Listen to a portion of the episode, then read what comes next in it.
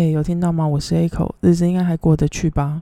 我其实这个月的月初就回到台湾了，本来是想说回到台湾之后再录音，但是人哦，真的就是年纪大，真的对时差非常非常的难调试，我完完全全被时差打败，一直到今天都已经回来两个礼拜、三个礼拜了。我还是每天十一点、十二点就想要睡。要知道，早睡早起一直都不是我的人生路线呢，所以我还是会努力撑到大概一点去睡觉。一开始无论是几点睡觉，早上五点多就会自动起床。这阵子有稍微校正，回归正常，大概六七点会起床。通常还是会让自己再多睡一点，到八九点再起床。但是这还是和一般我的正常生理时钟，就是还是有差啦。不过这一切真的都已经比上一次回台湾好太多了。上一次回台湾的时候啊，因为还是需要提嗯隔离两个礼拜嘛，所以那时候住在防疫旅馆两个礼拜，每天三餐定时被喂食，外加上被关在一个小房间里面，每天完完全全就是睡饱吃，吃饱睡，喂猪的行程，整整过了两个礼拜之后。结果离开防疫旅馆，时差还是超级无敌乱七八糟。回家之后也是一样，每天一早就起床，因为那时候只有回台湾一个月，所以等到时差好不容易调过来的时候，就已经差不多要回美国。结果回到美国又是继续调时差的日子，完完全全就是灾难。想想小时候出国的时候，根本就没有什么调时差的问题，一上飞机就睡，一下飞机就活蹦乱跳的。因为我本来就是一个可以随时随地就入睡的人，这这点真的要感谢我爸妈给我这种体质啊，尤其是在交通工具上，更是随时都可以进入睡眠状态，所以时差一直以来都不会是我需要烦恼的问题。直到最近这几年，年纪大了，真的会感觉到时差的威力。以前超喜欢买那种凌晨到台北或是美国的机票。在飞机上睡到饱，一到就可以回去上班或是出去玩。晚上时间到就是去睡觉，接着完全就没有时差的问题。夸张的记录是有一次从旧金山回台北，登机后没有多久就睡死在飞机上，就这样一直睡一直睡，睡了大概一个多小时。起床之后发现飞机还在原地，我就问了一下坐在隔壁的大哥发生什么事情。一听到说是要等一个老婆婆上飞机，所以一直都在原地等待。那时候我也没有多想到底为什么，反正就是立刻马上倒头继续睡。在起床的时候就已经到台北。对，没错，我整整睡了十三个小时多，而且没有上厕所，没有吃东西，也没有喝东西，完全就是呈现静止的状态。不要问我怎么办到的，我自己对我这样的表现真是感到非常满意。但是同时，我自己也是很困惑，为什么我可以办到了？我这次回来是坐联合航空特选经济舱，其实很久以前我就做过特选经济舱，但是感受值真的只是还好而已。这一次因为我姐用信用卡点数的加持嘛，所以又体验了一次特选经济舱。不知道是不是因为飞机机型的不同，这次的体验完完全全就是进坑呢，被推坑。座位的空间比起经济舱就是有一些差异。我觉得最大的感受差异在于脚可以稍微抬高，虽然没有办法到平躺的状态，就没办法像商务舱那么的舒服，但是大概可以抬高约大概四十三十到四十五度角左右。外加上我的背后，因为就是隔板墙嘛，所以座椅可以无时无刻往后躺，不需要担心会影响到后排的人空间。搭乘舒适感受值真的是提升非常多。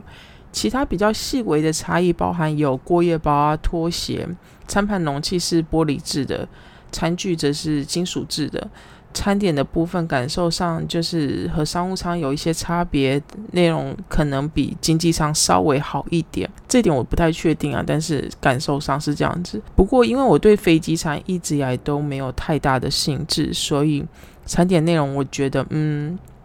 那就那样了。整体而言，因为座椅非常的舒适，这导致我忍不住就在想说，要是以后经济许可，其实都应该要以特选经济舱为首选，因为舒适度真的差太多，外加上商务舱的价格实在太高不可攀嘛。特选经济舱的价格相比之下真的亲民很多。这种事情真的是讲，就是没事不要尝试，一尝试很可能就。瑞凡，我回不去了。幸运的是，钱包君总是会在这种时候适时的推你回去啊，因为啊，钱包君就是没有钱让你花。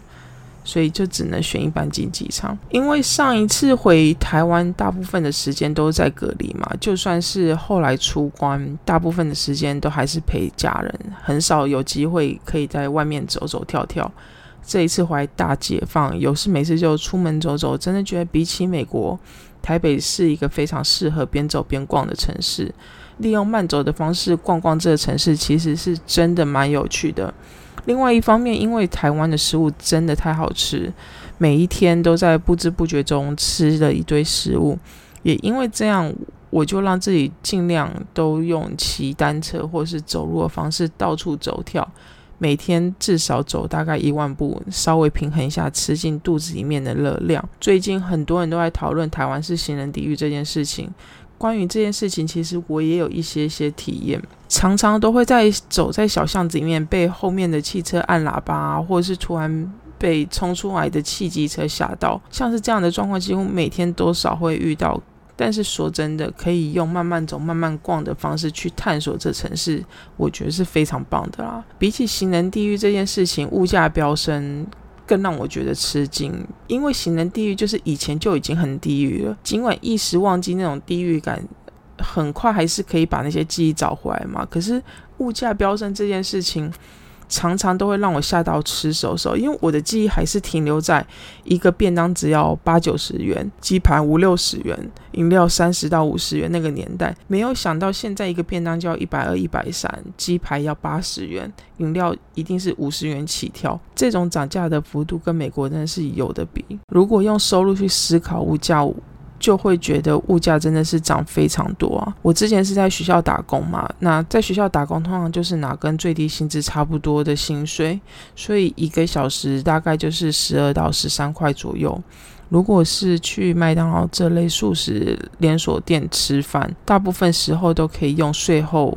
十一元左右吃饱，有时候运气好有苦碰券的加持，可能九元就能打发一餐。如果运气更好，碰到那种九元就可以直接得到两个套餐，就是两个汉堡、两个副餐、两个两杯饮料，那真的是天上掉下来的礼物。美国特价或是折价券，有时候真的是荷包君救星。台湾麦当劳一份套餐就要一百四十元左右，限量汉堡套餐都超过两百元，这真的让我看到价格的时候，在内心小小惊呼一下。前几天还看到新闻说，顶呱呱的呱呱包，就是鸡皮里面包糯米的呱呱包，我超爱吃那东西，现在居然要一个就要六十五元。像这种回不去，才真的是可以用西安真的充满哀莫的心情说，瑞凡，我回不去了。最后，我真的很抱歉，我莫名的停更了几周。希望未来还是继续可以按照每周一更新的进度，这样继续进行。希望大家不嫌弃的继续支持啦。那本周要介绍一部在 Apple TV 上的纪录片。我还是我，米高福克斯，Michael J. Fox 最著名的代表作就是《回到未来》三部曲。这部纪录片是由他自己叙述自己从默默无名的小家伙变成一夕间爆红的好莱坞当红炸子鸡。就在他结婚生子，达到演艺生涯最高峰，拥有一切看起来人人称羡的人生的时候，他发现他患有帕金森氏症。他的演出因为疾病的影响，不再像以以往那么信手拈来。这也让众多的影评人批评他的表演内容。在疾病以及事业受挫的状况下，他消极的利用酒精不断麻痹自己，让自己忘记病痛的困扰，还有一切不如意。直到有一天，他发现他老婆一直在他身边默默默承受他那些不合理的行为跟负面的态度。他突然觉得自己不能再这样下去。最后，在妻子、家人还有亲友的支持下，他摆脱酒精问题，想办法重新。面对现实以及疾病，一九九一年他确认得到帕金森氏症，可是他一直到七年后的一九九八年，他才公开表示他有帕金森氏症。最后在两千年，他宣布。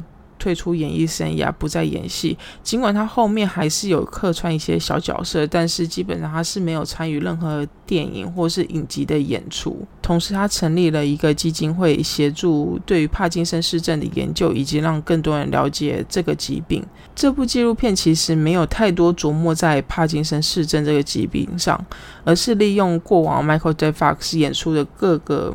嗯电影和影集片段剪接去叙述他自己的人生故事。我觉得这个设定非常有趣，就是因为他是用他自己的以前的演出的片段去剪接而成，然后再外加上他的口述，所以看起来很像他自己在演出他自己的故事，但其实不是，因为他只是利用他自己的各个片段去剪接而成。我非常喜欢这个这个设定。纪录片的调性本身是完全不沉闷，相反相反的，我觉得它是非常明亮的，甚至可以说是有一点点轻快。跟着 Michael J. Fox 的自述，看着他的人生起伏，看着帕金森氏症如何侵蚀他的健康，整部纪录片我最有感的，其实是他说他老婆小孩对待他的方式，就像对待一般正常人一样。没有人因为他患有疾病而用另外一种方式对待他，好像在可怜他那样子。他在说那句话神情，我真的是非常印象深刻。因为他就想要用一般人的方式去生活，所以他希望大家这样对待他。看着他那样子去说，忍不住就会觉得这真的是非常非常好的一个状态，对他来说。我觉得，甚至对他的家人或是身边的亲友来说，也都是一个最好的状态。如果有订阅 Apple TV，真的可以看看这部纪录片，我觉得非常好看。一方面也是透过这个纪录片更认识 Michael J. Fox 这个演员，然后另外一方面也是透过这个纪录片稍微小小的了解，嗯，帕金森氏症这个疾病。总而言之。我是非常喜欢这部纪录片的。好了，今天就讲到这边。如果有任何想法、建议，可以留言或是私讯和我说。谢谢大家，下次聊，拜拜。